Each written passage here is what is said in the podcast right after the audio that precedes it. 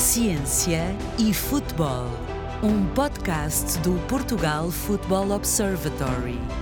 Ciência e conhecimento para um futebol melhor.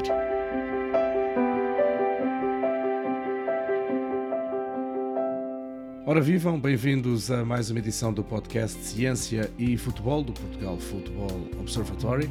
Hoje temos connosco Carlos Almeida. Ele tem 38 anos, é professor no curso de Ciências do Desporto do Instituto Superior Manuel Teixeira Gomes, em Portimão, onde integra também um grupo de investigadores do Centro de Investigação em Desporto e Educação Física. Fez licenciatura e mestrado na Faculdade de Motricidade Humana da Universidade de Lisboa e possui o nível UFAB de treinador de futebol autor do blog Linha de Passe, tem na análise da performance no futebol uma das suas principais áreas de investigação. No último verão trabalhou num artigo científico um tema que já foi alvo de um estudo do Portugal Football Observatory, o efeito da idade relativa no futebol, em concreto nos jovens até aos 14 anos. Antes de mais, Carlos, bem-vindo, obrigado por ter aceitado este nosso convite. Ora, muito obrigado também. Um, portanto, antes de tudo, é, é um enorme prazer participar no podcast Ciência e Futebol do Portugal Football Observatory. Uh, agradeço o vosso convite e também à professora Ana Volosovich, da, da Faculdade de Universidade Humana, por ter entrado em contato convosco a propósito do nosso trabalho de investigação mais, mais recente. Uh, o efeito da idade relativa. Uh, Exato, era esse, começaríamos então por aí, é. por okay. este tema que nos junta aqui hoje, começar por recordar aqui em linhas gerais o que é que significa este efeito. Com certeza.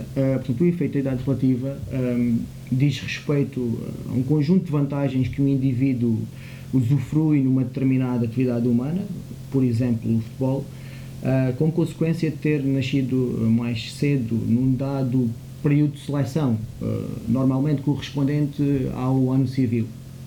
E estas vantagens passam por maiores probabilidades de se desenvolver física e cognitivamente mais cedo, mais experiência geral e específica, incluindo treino formal ou prática deliberada, um, criação de melhores expectativas nos treinadores, mais apoio um, e encorajamento social, uh, por aí fora.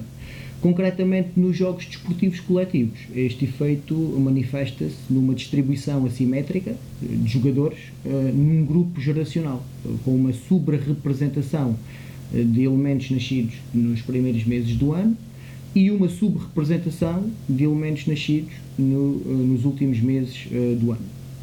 Convém ainda deixar claro, se me permite, Alexandre, que uh, o efeito da idade relativa e a maturação biológica são muitas vezes confundidos, mas na realidade são dois construtos distintos, embora, possam estar relacionados, porque quem nasce cronologicamente mais cedo tende também a maturar mais cedo, nem sempre isso acontece jogadores nascidos em janeiro que maturam mais tarde que jogadores nascidos em dezembro do mesmo ano. Mas nesse caso eh, não beneficiam do efeito de idade relativa?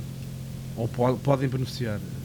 Uh, podem beneficiar, uh, sim, uh, fazendo aqui um, um, breve à parte, há estudos que demonstram que os miúdos que são selecionados, por exemplo, para academias de topo e que pertencem ao, ao, ao, último trimestre do ano, ao, ao segundo semestre do ano, geralmente tendem a apresentar uma maturação um, mais precoce.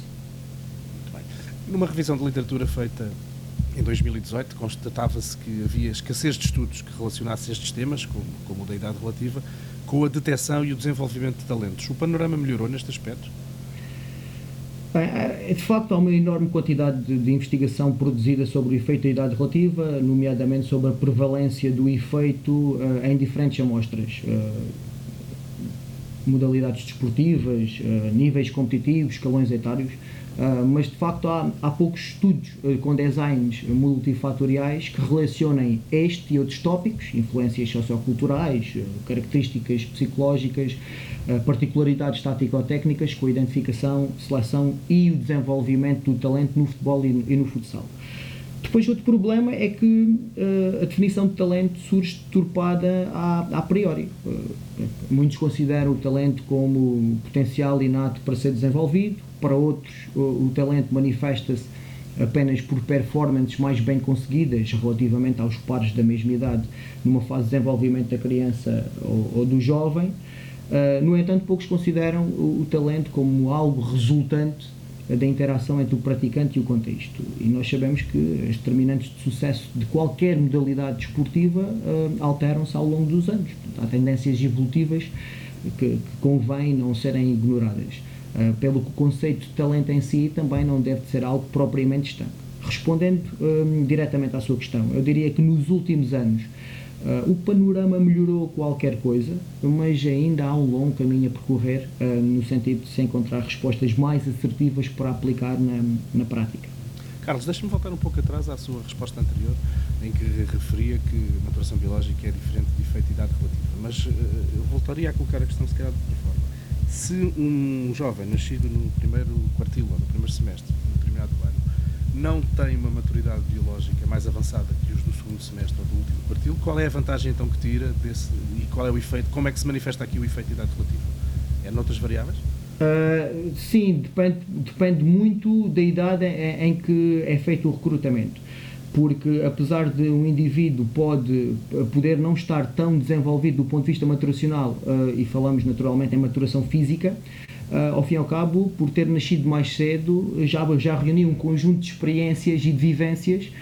Pode ter uma maturidade biológica, uh, psicológica, digamos, mais avançada, é isso? Sim, pode acontecer, uh, apesar de nós sermos uno, portanto um só, uh, mas pode acontecer isso. Por exemplo, um miúdo, aos dois anos de idade, já, já foi visto o efeito da idade relativa em miúdos com dois anos de idade uh, ao nível de creches, um miúdo que nasce em em janeiro, comparativamente a outro que nasce em dezembro, tem, tem quase 50% mais de vida uh, que aquele que nasceu em dezembro. Uh, mesmo que seja um miúdo mais desenvolvido do ponto de vista motor, não quer dizer que, do ponto de vista cognitivo e psicológico, não tenha ali mais vivências que o torna mais resiliente perante determinadas adversidades que possam ocorrer.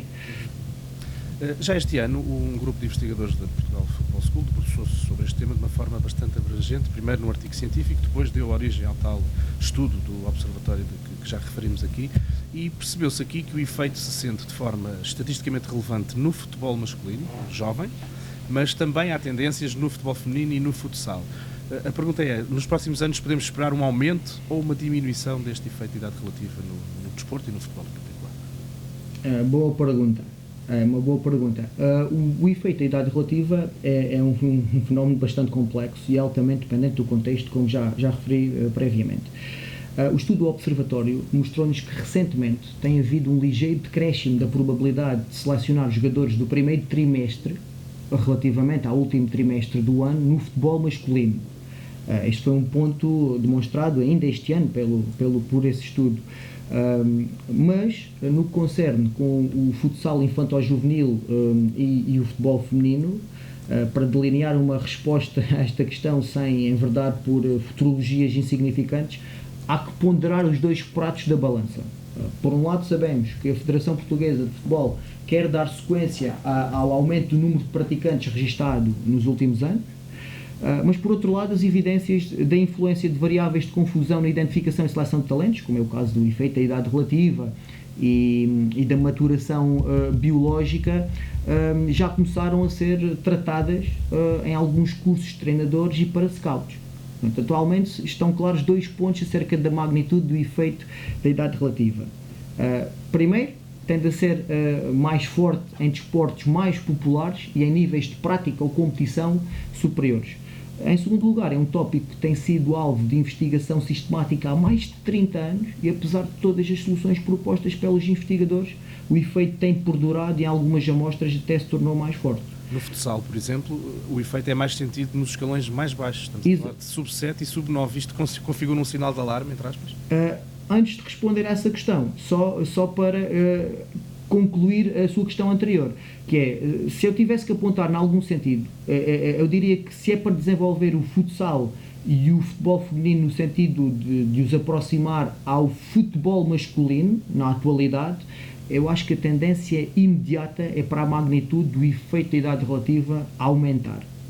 Uh, em relação à sua questão uh, no futsal, e, e, também se verificou uh, o efeito da idade relativa no futebol feminino também em escalões baixos, eu diria que sim. É, é um efeito, é, é, um sinal de alarme, uh, porque como tem sido referido por, por alguns investigadores nesta área, há um efeito de cascata ao nível da idade relativa que, grosso modo, só começa a atenuar a partir dos escalões sub-16 uh, ou sub-17. Portanto, se os factos apontam para a existência de um efeito da idade relativa uh, nos escalões mais baixos, no caso sub-7 e sub-9, é expectável que ocorra uma transferência deste efeito para os grupos etários seguintes, o que pode ser agravado com o tal aumento da popularidade e da competitividade que se pretende uh, no futsal e no futebol uh, feminino. Torna mais difícil o acesso, entre aspas. Isso, uh, claro, isto, claro. Exato, se não forem tomadas medidas células, robustas, inovadoras para já travar vamos, a progressão deste efeito. Medidas, Carlos. No, estudo que, no estudo que assina em 2021 são assinaladas diferenças também relacionadas com critérios geográficos. Achei bastante curiosa este, este pormenor. Quais são essas diferenças? É, neste estudo eh, que fizemos, em que analisámos o efeito da idade relativa em sete edições consecutivas do torneio Interassociações Sub-14 Lopes da Silva, entre 2013 e 2019, eh, verificámos que as probabilidades de selecionar jogadores do primeiro trimestre, eh, janeiro até março, foram significativamente superiores nas associações, nas equipas das associações distritais das zonas norte e centro-norte do país isto comparativamente às associações regionais das ilhas. Um, portanto, designadamente, a probabilidade de selecionar jogadores relativamente mais velhos aumentou 76% na zona norte e 87% na zona centro-norte em relação às ilhas. Nas zonas centro-sul e sul também foram selecionados mais jogadores do primeiro trimestre, mas a comparação um, com um, as equipas uh, das ilhas uh, não revelou significado do ponto de vista uh, estatístico. Portanto, é de notar que... explicações plausíveis, hipóteses de explicação para isso? Uh, sim, algumas. Portanto, é de notar que, que é nas ilhas em que a população residente no nosso país é menor. Curiosamente, não foi na zona de maior densidade populacional e com maior porção da população residente em Portugal que o efeito da idade relativa teve mais expressão, que foi na zona norte. Portanto, isto indica que os fatores demográficos são importantes, uh, sim, uh, mas interagem com fatores de, or de outra ordem, socioculturais e económicos, para determinar variações geográficas na magnitude do efeito da idade relativa. Muito bem. Também retive que nas conclusões se refere que os treinadores tendem a olhar para o curto prazo e daí uh, potenciarem também o efeito da idade relativa, chamando os maiores, mais fortes, mais rápidos. Isto uh, ficou claro neste estudo para vocês? Sim, no, no, torneio de Lopes da Silva isso foi bastante evidente uh, pelas conclusões que foram formuladas, em que as equipas que obtiveram melhores classificações eram constituídas significativamente por mais jogadores nascidos no primeiro semestre. Portanto, isto é em torno do pico de velocidade em altura, sensivelmente entre os 13 e os 15 anos de, de idade para o género masculino, subsiste muito esta, esta tendência. Uh, mas não parece ser um fenómeno que deriva somente da competitividade, é também cultural. Uh, repare que são raros os casos de treinadores que começam as suas carreiras uh, nos Benjamins B, sub-10, por exemplo, e ficam nesse escalão durante longos períodos. A maioria quer chegar ao futebol sénior ou, no mínimo, um escalão etário mais velho.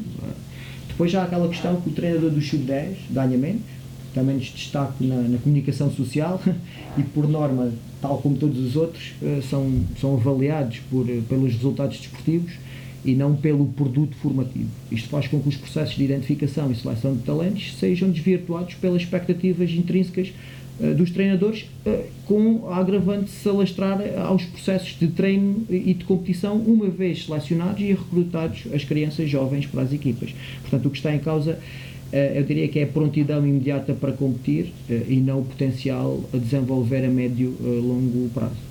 Carlos, acredita que se perdem talentos em Portugal, eventualmente até no mundo, eh, por causa deste efeito de idade relativa, ou seja, eh, grandes talentos nascidos no segundo semestre que possam ter sido menos incentivados e, quiçá, até não captados para a prática do futebol e que se possa ter perdido aí algum talento?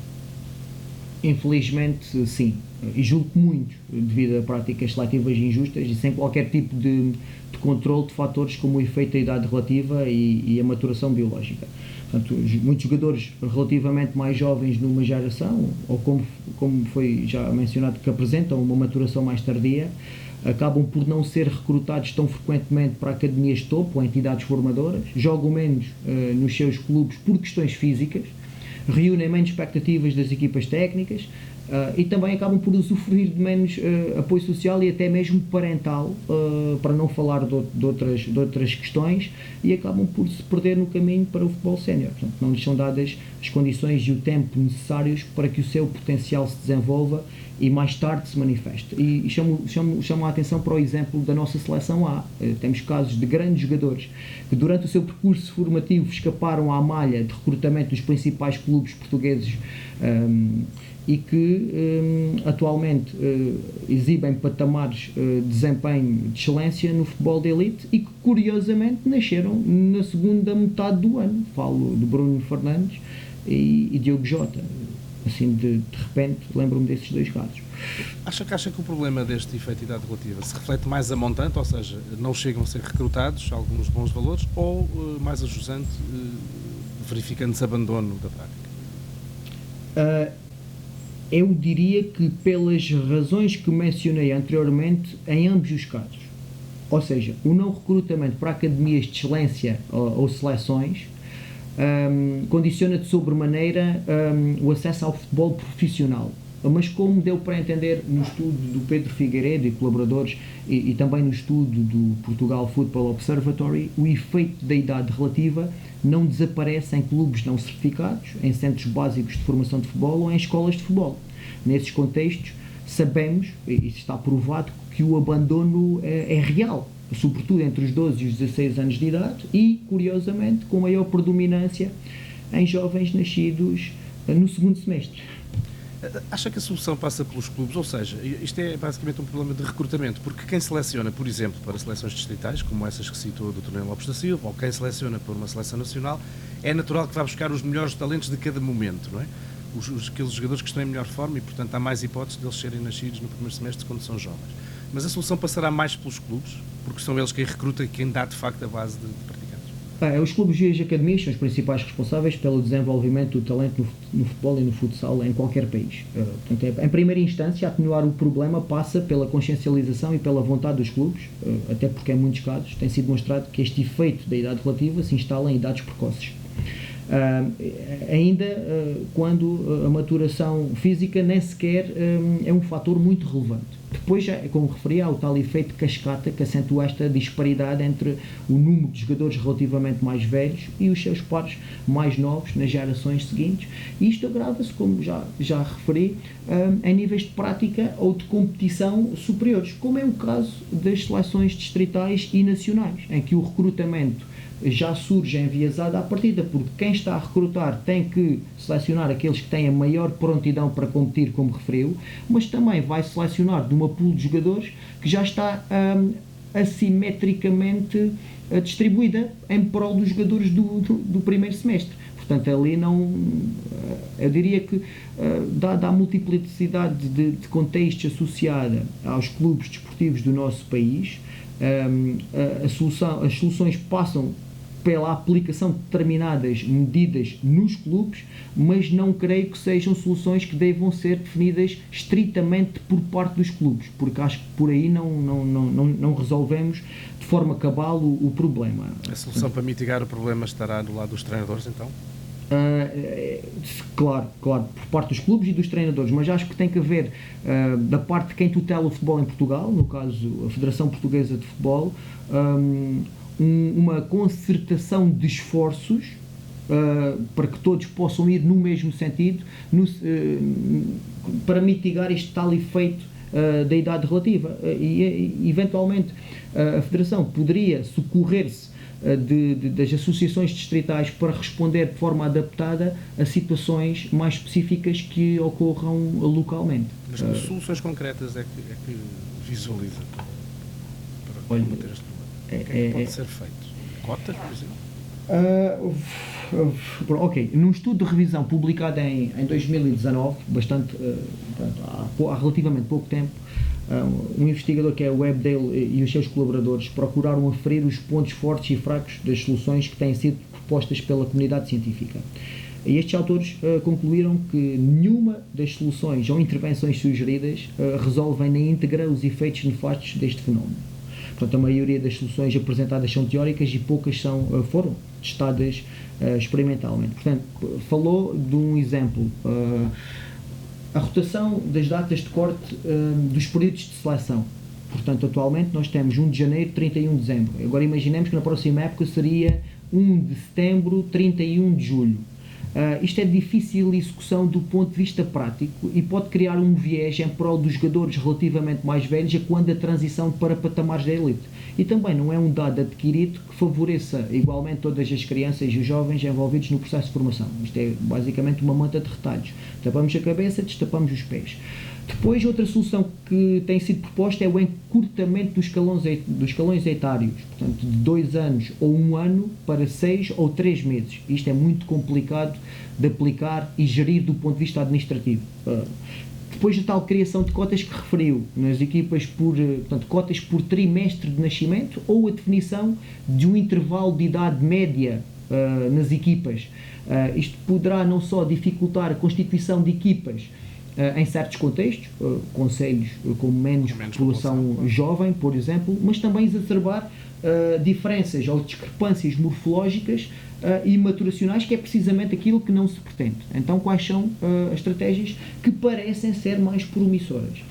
O agrupamento de jogadores por estatuto maturacional, em vez de ser uh, por idade cronológica, o tal biobanding, que, está muito, que é muito famigerado agora na, na investigação científica e que tem revelado alguns, algumas evidências interessantes, a utilização de t-shirts ou coletes identificativos do trimestre de nascimento um, nos treinos de observação ou nos treinos de captação uh, parece auxiliar uh, a tomada de decisão uh, dos treinadores e dos scouts, atenuando o efeito da idade relativa, aumentar a consciencialização dos treinadores e dos scouts através da, da inclusão destas matérias em cursos, treinadores e ações de formação certificadas. E, muito importante, incrementar as oportunidades para os jogadores relativamente mais jovens numa geração ou, ou, aqueles que apresentam maturação mais tardia de continuarem envolvidos no processo durante períodos mais longos, como, como uh, através de, por exemplo, a criação de equipas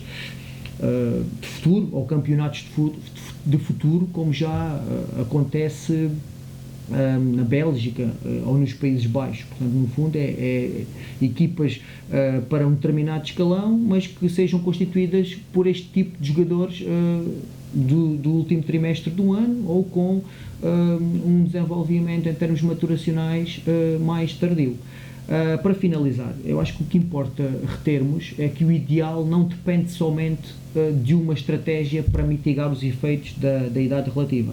Portanto, recorrer a estratégias mistas ou híbridas parece ser muito profícuo neste, neste âmbito, uh, ainda que pouco ou nada tenham sido debatidas e convenientemente analisadas no terreno. Daí a durabilidade e a força deste efeito da idade relativa, em particular no futebol infantil-juvenil uh, masculino. E creio que as coisas se poderão resolver se tomar um melhor caminho na próxima década, digamos? Uh, se Visto que a curto prazo já percebi que está pouco otimista.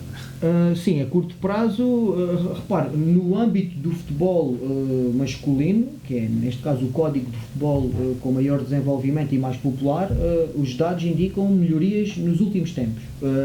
mas eu creio que, não sendo possível resolver de todo este problema a curto prazo, eu acho que é possível tomar algumas destas medidas e sensibilizar essencialmente os principais intervenientes no processo formativo, uh, no sentido de, pelo menos, não uh, reter uh, os jogadores relativamente mais jovens ou aqueles que estão menos maturados durante mais tempo no processo formativo e impedir este tal abandono entre os 12 e os 16 anos de, de idade, como o estudo do, do, do, do, Portugal Football Observatory enalteceu.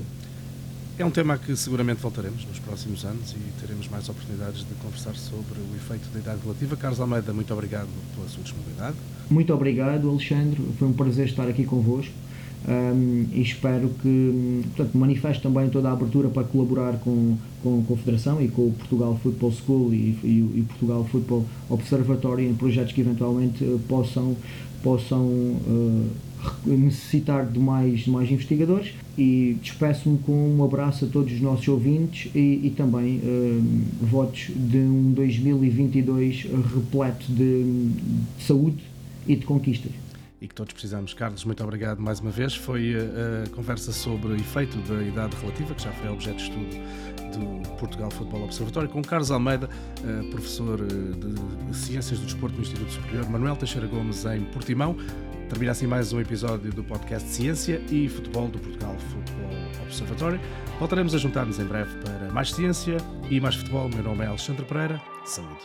Ciência e Futebol, um podcast do Portugal Futebol Observatory. Ciência e conhecimento para um futebol melhor.